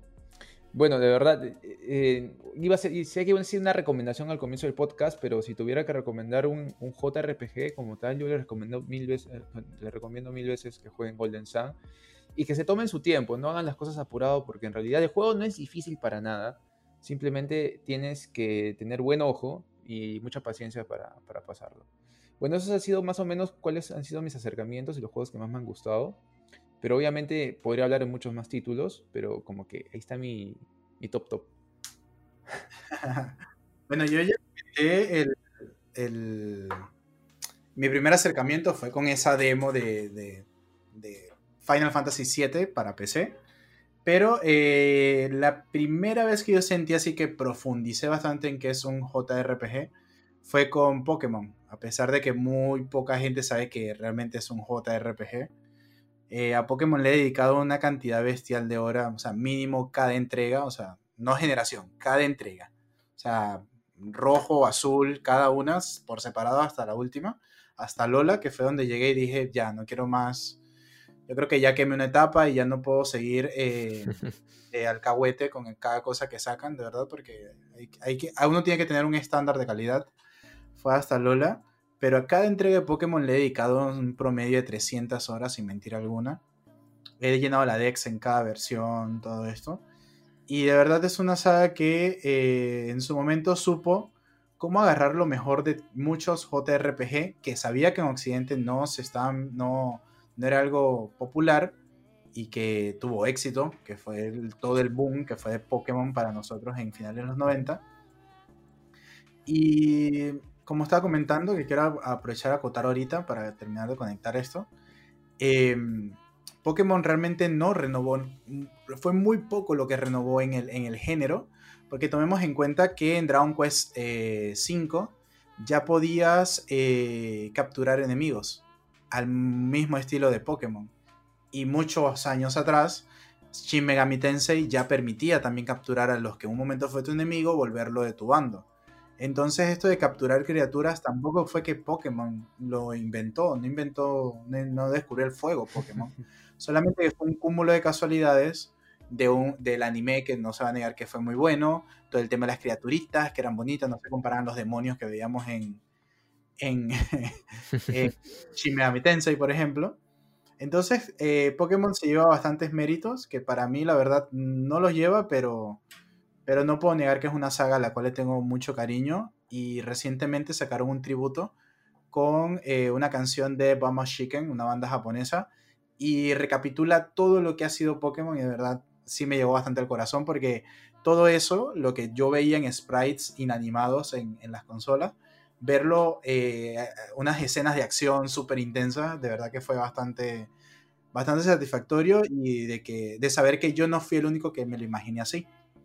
Y de verdad, para mí Pokémon fue, fue de la saga en las cuales el mayor acercamiento y más profundicé. Y de ese cariño a Pokémon fue que fui pasando a Final Fantasy por un lado, que también tengo mucho cariño, hasta el 10, quiero mencionar. este, eh, todos los Dragon Quest, que también tienen bastante semejanza. Y, y si tengo que recomendar uno, más allá de Pokémon, porque Pokémon tiene muchos prejuicios y si no quieren jugar Pokémon, les recomendaría de buenas a primeras que jueguen o Dragon Quest el 8, que es el más occidental por así decirlo, y de lo poco que he jugado, porque estoy esperando que salga la versión S, por fin, para PC, el Dragon Quest 11, que es bastante occidental y no les va a chocar tanto. Pero de verdad todos son muy buenos y mi favorito es el 4, que es el capítulo el capítulo de los elegidos, que tienen, eh, es como, me gusta mucho la estructura de ese Dragon Quest porque son como cinco mini RPGs que al final se juntan y es una, eh, van a la final, van a la aldea final todos los, que, los capítulos que visitaste. Y mientras avanza la aventura, cada capítulo va chocando con el otro y es bien peculiar, a pesar de que es un juego que el original salió para el primer Nintendo, las reediciones, bueno, la reedición que yo jugué fue la versión de DS, que esa misma la adaptaron para Android y iOS. Eh, la cantidad de temas que toca, a pesar de ser un juego tan viejo, o sea, de finales de los 80, eh, tienes desde, por lo menos tienes a Torneco, que es un personaje que eh, es un NPC, literalmente él tiene su tiendita y en su tiempo libre tiene que ir a cuevas a buscar armas y cosas para vender en su tienda el día siguiente y él llega un punto que dice, me cansé, ya no quiero hacer esto con mi vida y quiero ser yo el propio dueño de mi vida, pues de mi aventura. Y ahí comienza el capítulo con Torneco, por un ejemplo, tienes a Ragnar, que es el Ryan Ragnar, que él no quiere ser un... Él quiere romper bastante el estereotipo de un caballero, y, pero él quiere tener una familia, pero no quiere tener esposa. Entonces, de poco a poco él se va descubriendo y logra tener esa familia, pero jueguen para que descubran cómo es Tienes a Mina y a Mena, que, a Maya Mena, que tienen, son unas hermanas que quieren cobrar venganza del asesinato de su papá, pero se dan cuenta que la venganza no era la solución de su problema. Tienes a Arlena con Kirill, que es, Arlena es una chica súper ruda, eh, lo que diríamos nosotros, entre comillas, sin ánimo de ofender a nadie, alguien machito, machorra. Y por el otro lado tienes a su healer, que es el curandero de ella, que es todo eh, débil, sumiso, pero entonces tienes ese contraste de, estereotipos y rompe bastante, me gusta mucho esa pareja, y entre ellos se quieren mucho. Y entonces si vas con cada uno, y de protagonista, tienes a solo Sofía, que lo pueden reconocer más por la inclusión del hero de Dragon Quest a Super Smash, eh, que es el chico de cabello verde. Él tiene una versión femenina y tú al principio del juego fue de los primeros eh, juegos que te daba a seleccionar el sexo del protagonista. Tienen que tomar en cuenta eso también. Que mucha gente a veces también como que se va a Pokémon Crystal cuando nada que ver. Pues, o sea, ya otro juego lo habían hecho antes. Entonces tienes a Sol y Sofía que resulta que ellos no son de ese universo, por así decirlo, y tienes que descubrir su propósito porque fueron a parar a ese mundo. Entonces, tienes en todo ese trayecto, te estoy hablando de un juego de 100 horas, descubres cada personaje, tocas cada tema. Y esto, así como tienes este juego, te viene el 5 que toca el tema de el desarrollo de diferentes generaciones de, protagonistas. Eh, juegas con tus hijos y tienen las habilidades que heredaron de sus padres. Eh, tiene también, e, ese fue el primer RPG que hizo ese tipo de cosas. Y después tienes el 6 que trata del tema de los sueños y las pesadillas el mundo real, el si tú eres real o es un sueño lo que tú estás viviendo, toca muchos temas bien profundos. Y Dragon Quest tiene bastante para hablar, de verdad. Si es por mí, yo le haría todo un podcast yo de Dragon Quest. pero les recomiendo la saga y de verdad merece más reconocimiento. Bueno, ahora este. Yo solo quería acotar que yo no, no, no hablo aquí porque yo no he jugado muchos JRPGs. Pero el primero que jugué fue Pokémon, Verde Hoja. Y lo dejé a medias porque cuando era niño dije, no, no hay forma. O sea, habían otros juegos como que un poco más, para esa edad, como que un poco más entretenidos para mí. O sea, como que con más efectos visuales, con más cosas. Y algo que me estresaba bastante, que hasta ahorita me estresa un poco de Pokémon, es este, lo que ibas caminando y de la nada aparecía un enemigo. Y ah. yo al menos de, de niño era como decía, no, Dios, ya no, era insufrible eso. O sea, para mí de niño, ¿no? Ahora ya estoy comenzando a jugar. Es más, los chicos en Twitch me están este, culturizando jugando Pokémon Platino. Me han hecho jugar Pokémon Platino, así que lo estoy jugando por ahí. Juegazo. Este, bueno, ahora vamos a ver qué piensa la gente de la comunidad de nivel bonus en Instagram. Que la pregunta fue si conocían algún otro JRPG. Bueno, al hijo Bill, o Ville, no sé cómo se pronunciará su nombre, recomendó dos jueguitos. Voy a hablar uno de Persona eh, o sea, recomiendo Persona, pero puntualmente Persona 5. Yo la verdad con la saga Persona choco un poco porque toca mucho el tema de el simulador de cita. No tengo eh, ¿cómo decirles? No, no es que tenga algo en contra de, este, de, los simuladores de citas, sino es que se me hace algo bastante tedioso y es algo que me aleja un poco porque si ya tengo estrés con mi vida social, me van a, me van a aumentar de que tengo que socializar con, con animales, iba a decir, con personajes ficticios de un videojuego ya es como que mucho también para mí. Pero los respeto, son juegazos todas las personas.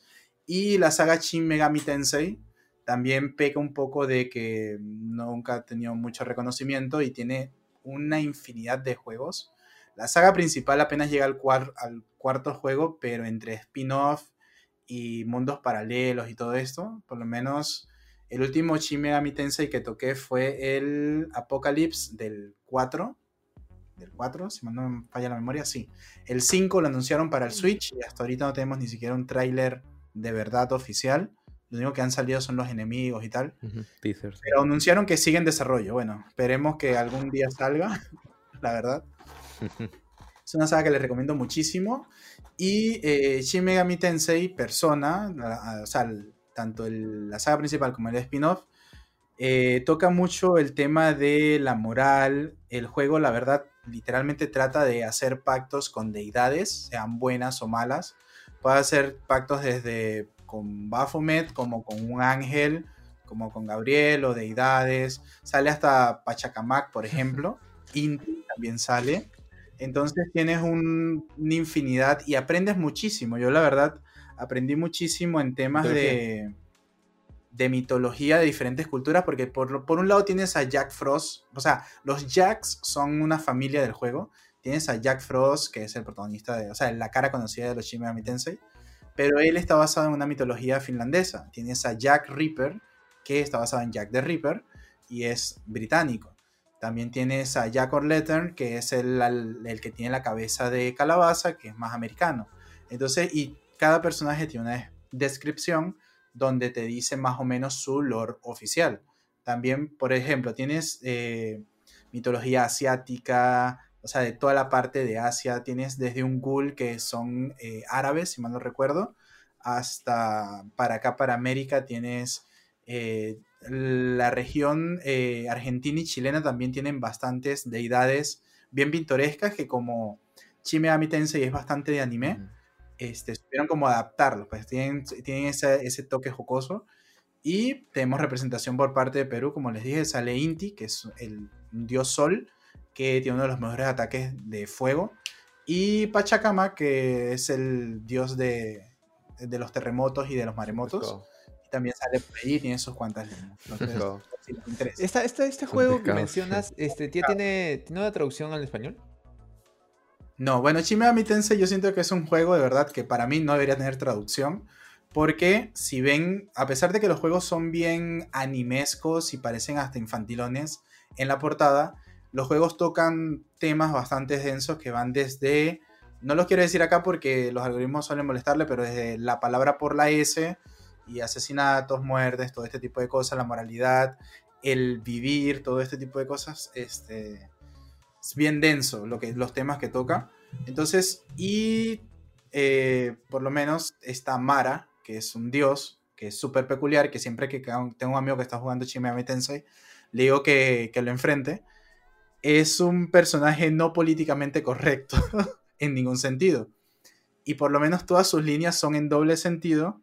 Y, y para nosotros en español se perderían el 90% de los chistes y las cosas que, nutren al juego, pues. Entonces yo siento que no podrían, pero creo que la versión 5 Golden, o la última que iba a salir, creo que por primera vez iba a tener traducción. Además que tomemos en cuenta que Shin Megami Tensei tiene uno de, es uno de los juegos con más líneas de texto porque la forma de capturar a los enemigos es eh, haciendo, sí, es, son diálogos, pero haciendo como tratos o sea, deals, no sé cómo decirlo. Es como, sí, como negociar, como yo te doy ciertas cosas, pero tú te unes a mi bando y tienes que eludir a, los, a las deidades y dependiendo de su nivel de, de elocuencia, puedes lograr que se una a tu bando, pero puede ser bastante difícil. Entonces, cada de esas posibilidades de texto es, y cada personaje tiene una forma diferente de hablar. Entonces, eh, es, lo cual es bastante realista, pues, o sea, sale desde Alicia, de Alicia en el País de las Maravillas. Ella es una niña que te puede hablar muy infantil, pero en el fondo es te puede hasta matar de insta-kill. El juego es otra cosa. Shin Megami Tensei, la saga completa es vas a morir, es, o sea, de verdad es un, ¿cómo es? Un Dark Souls de los RPG. Puedes morir estúpidamente, o sea, puedes ser nivel 100 y te vas a una zona que para ti tú crees que no te va a pasar nada y puedes morir en one sin darte cuenta. Y vamos a terminar con Alijo. Él está recomendando Digimon Cyber Slot. La verdad, tuve la oportunidad de jugarme el. Salió un compilado para PC y tienes las dos entregas.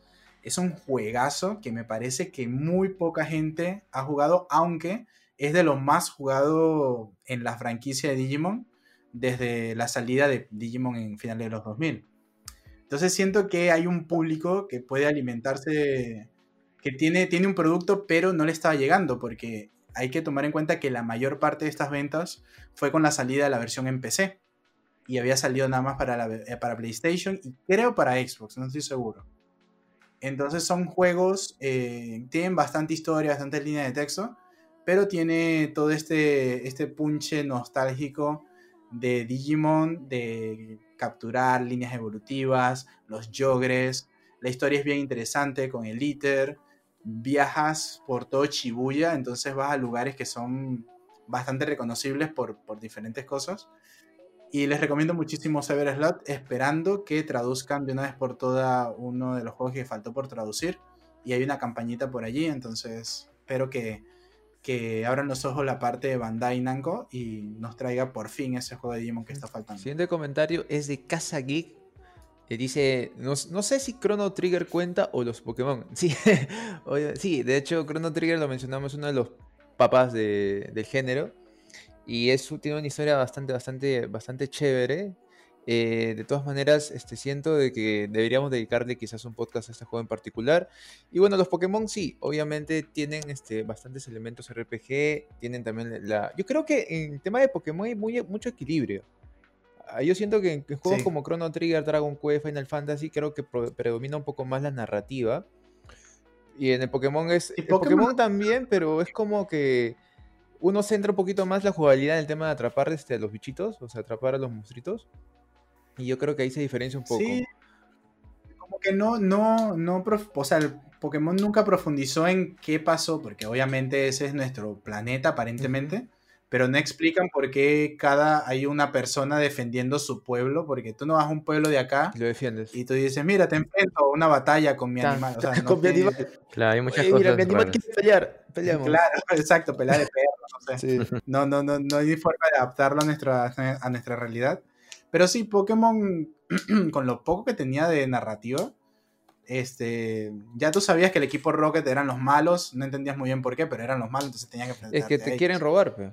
te quieren robar los Pokémon. Sí, pero, no, sabe, no, no. Los motivos no, tienen... Sí, claro, es como un poco...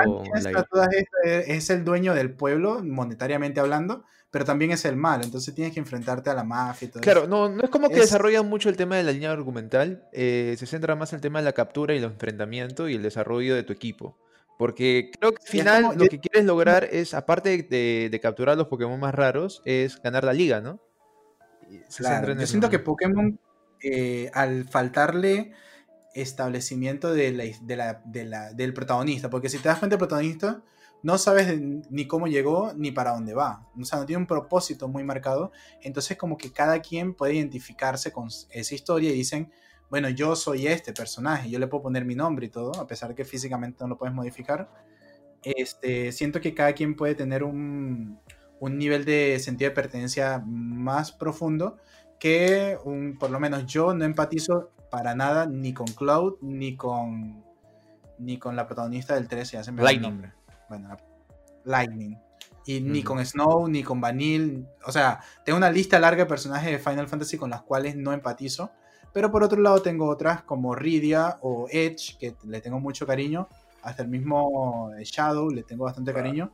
Que eh, te cuesta, cállate, que te cuesta que, que te toque un personaje con el cual te eh, identifiques. En cambio con Pokémon tú eres el protagonista ya. No hay, no hay más explicaciones. ¿Cuál Leonhard?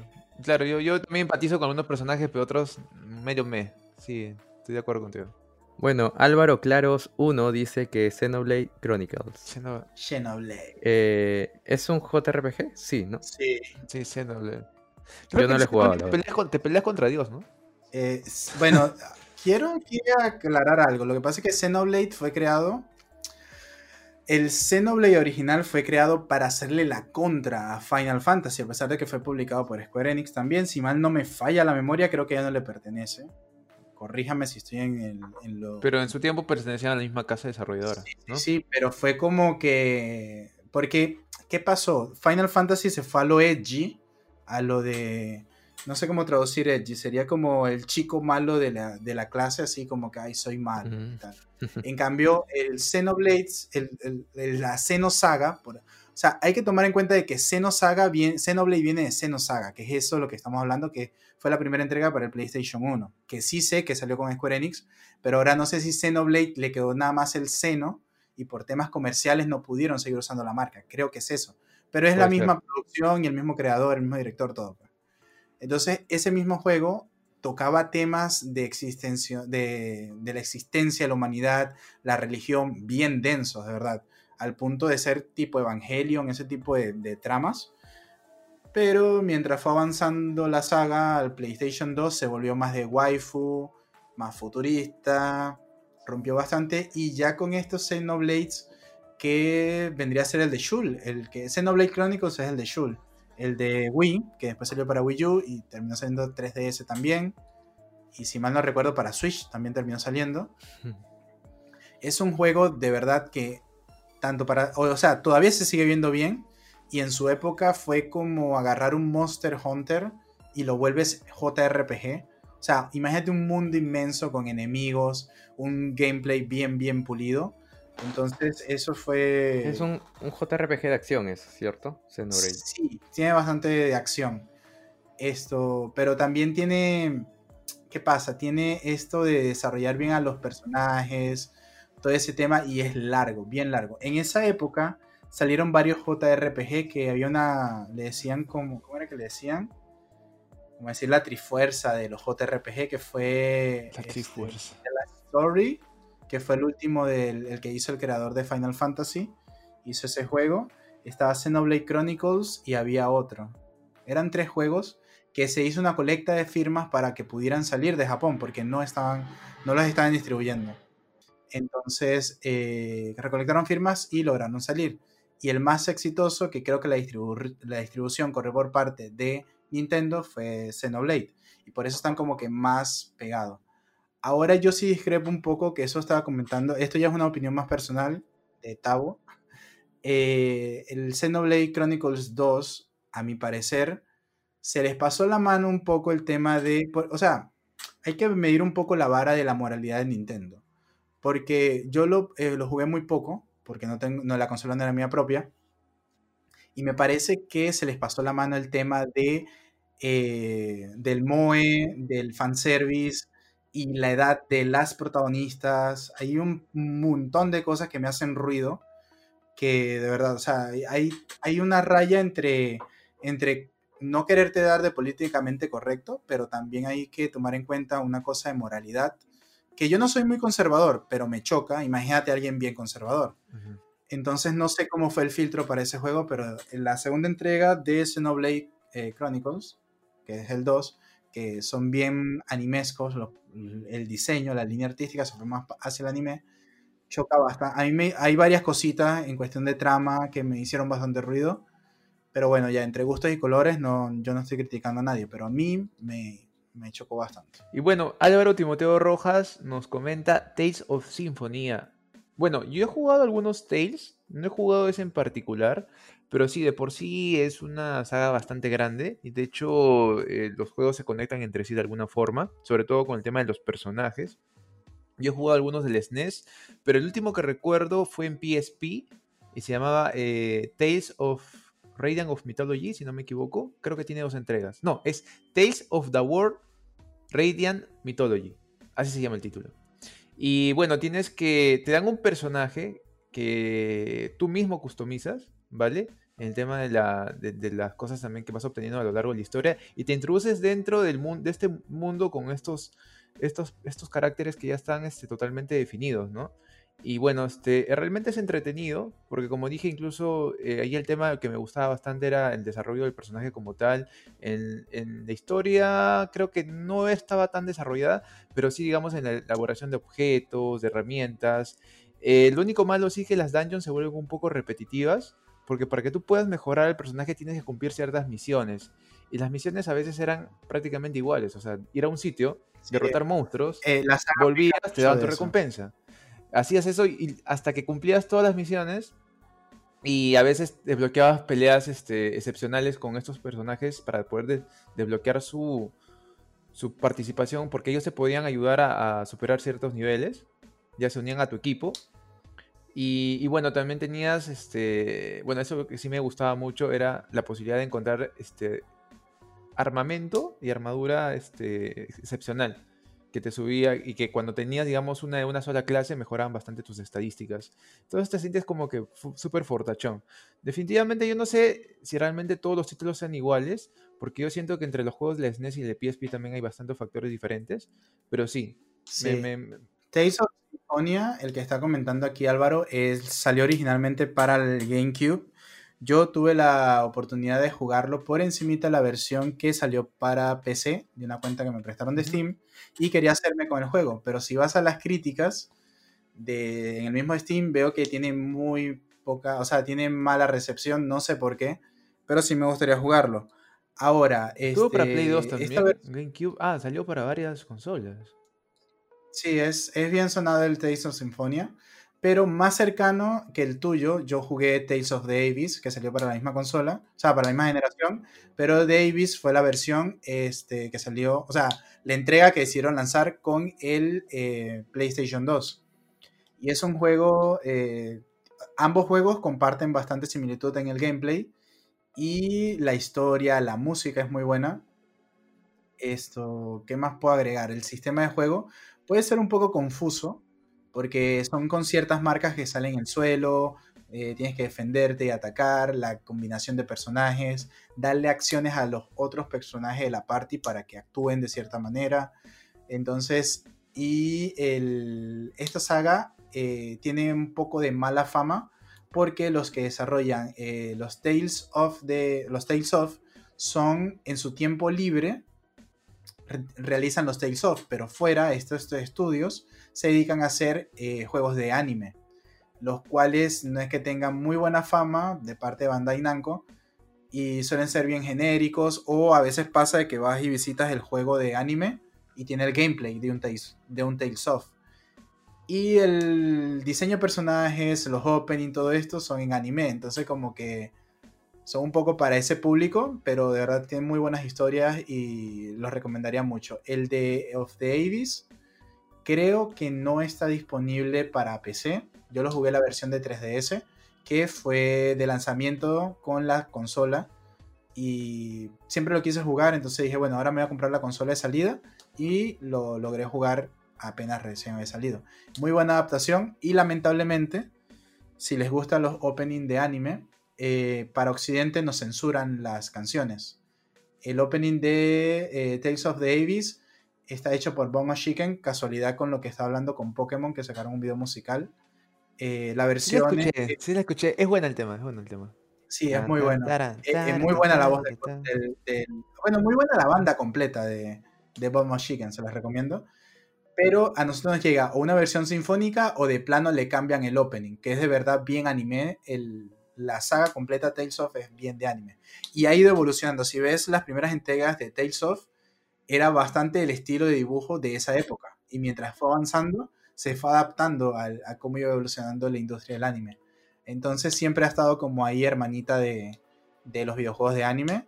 Y se los recomiendo bastante. Genial. Bueno, ya llegamos a la parte final del episodio. Muchas gracias a todas las personas que comentaron por Instagram. Recuerden que siempre, días antes que grabemos este podcast, vamos a estar publicando una pregunta relacionada al tema. Y ahí pueden comentar y nosotros vamos a comentar también sus respuestas. Eh, Tavo, Dreto, sus, sus despedidas. Sus votando, despedidas. está botando Beto, ¿qué fue? Vamos dos horas de Sí, programa. y de hecho eso, es- eso, eso no es increíble, se se ha pasado demasiado amplio. De hecho, creo que es el podcast más largo que hemos grabado. Nuestro récord. Sí, es nuestro récord. y, y la verdad, nada, chicos, muchísimas gracias por habernos acompañado en, eh, en este podcast, en este nuevo episodio. Esperamos haber tocado temas bastante interesantes para ustedes, o al menos los juegos más, más representativos para nosotros del género. Eh, pero como dijimos y siempre decimos casi al final de todos los podcasts, sé que hay juegos que quizás no hemos tenido la oportunidad de mencionar y hay otros que quizás se merecen una, un, podcast entero para hablar del tema de todos los pormenores, de su desarrollo hasta su impacto comercial, su impacto a nivel de, de la comunidad de, de, los gamers a nivel, o sea, de todo este tiempo, ¿no? Porque hablamos a veces de juegos que han tenido ya bastante tiempo en el mercado. Bueno, agradecerles por siempre su apoyo, su aporte a, a este podcast, también a, al canal de YouTube, a, la, a, su reacción a las historias, este, respondiendo justamente eh, las preguntas, porque de esa manera nosotros tenemos ya un punto de partida de cómo, cómo mejorar también el contenido y, y ver qué juegos realmente podríamos eh, tomar en cuenta para futuras entregas. Muchísimas gracias, un abrazo para todos, espero que, que, estén pasando un buen momento en el lugar en el que estén escuchando este, este audio. Y bueno, yo me despido. Yo soy Dreto, me pueden encontrar también en las redes sociales como Dreto y hago stream de videojuegos de vez en cuando, sobre todo juegos retro. Así que de vez en cuando sería bueno que pasen por el canal para saludar y conversar Así un poquito. Es. Yo también quiero agradecer a todos los que nos mandan saludos, a los comentarios, sobre todo en YouTube, que bueno, es donde podemos leerlos a los que interactúan, de verdad, muchísimas gracias, en especial a Surdot y Anita, que siempre están pendientes de todas las publicaciones que hacemos. Entonces no me queda más que agradecerles y bueno, a mí yo soy Tavo, me pueden encontrar como School Tavo en todas las redes, se pueden pasar por allá también y hago diferente tipo de contenido. Bueno, eso ha sido todo por este episodio, muchas gracias, en verdad yo, como mencioné desde el comienzo, yo estaba entusiasmado por este episodio porque sabía que iba a aprender un poco porque siempre se aprende conversando con amigos que sí han jugado. Falta, este falta la chela. ¿no? Espero, espero sí. disculpen, interrumpa Beto. Espero que, falta la chela. Que les quede, sí, espero que les quede algún gustito de decir, ah, no sé qué jugar, porque siempre pasa, pues, o sea, uno se estanca. Sí, sí. Entonces dice, ah, ¿qué puedo jugar? Entonces espero que les quede algún gustito, si sea de jugar o un Tales of, o un Shin Megami Tensei, o un Dragon Quest, o un Final Fantasy. Tomar en cuenta que mucho de esta saga, que creo que no lo dije en ninguna en ninguno de los temas que tocamos. Eh, lo bueno de esta saga es que a pesar de que llegan hasta la entrega 15, muy pocas tienen relación directa con una entrega anterior. Entonces fácil puedes agarrar cualquiera y lo comienzas a jugar desde cero y no tienes ningún problema. Entonces no tengan miedo si ven un, un Final Fantasy XIV o un... Bueno, el 14 es online. Bueno, pero en jugarlo online. O un Dragon Quest 11, no necesariamente tienen que haber jugado los 10 juegos que van antes sino que pueden jugarlo sin ningún problema. Exacto. Sí, y chicos, una última cosita antes de despedirnos y dar la, la canción final, bueno, la canción de, este, de este podcast, la canción final. Eh, quería decirles que abiertamente ustedes pueden escribirnos, o sea, no solamente por las redes, este, nivel bonus, por mis redes, o sea, como amigos, podemos recomendarles quizás algunos títulos que a nosotros nos parece este, bueno mencionar. Eh, así que de verdad, tengan la total confianza de escribirnos, de, quizás saber un poquito más del proyecto y en este caso de, este tema en particular, pues de verdad, es súper, con toda la onda del mundo, o sea, sería súper que, lo hagan. Y ahora sí, ¿lo dejamos con la canción final de la semana, Beto, o no? Pero antes, antes vamos a agradecer a los, a los Patreons, Andrea Ortega, Papá Noel 005, Álvaro Claros, Champi 70, Rafa 24, Klimster, Andrea y en especial a Andrea Ortega, que fue el que sugirió este tema. Este, ojalá que le guste este, este episodio, porque es súper fan de los JRPGs.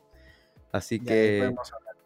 Exacto. Muchas gracias. Recuerden que pueden encontrar todas nuestras redes sociales en el link de Spotify o también en YouTube. Y tenemos un Discord donde ahí podemos conversar y jugar un poco. Muchas gracias por haber escuchado este episodio. Nos vamos, pero sin antes dejarlo con la canción gamer de la semana que esta vez le escogí yo, que es Pookie de Airbound. Nos Chao vemos. chicos, nos vemos. Hasta pronto. Nos vemos. Chao.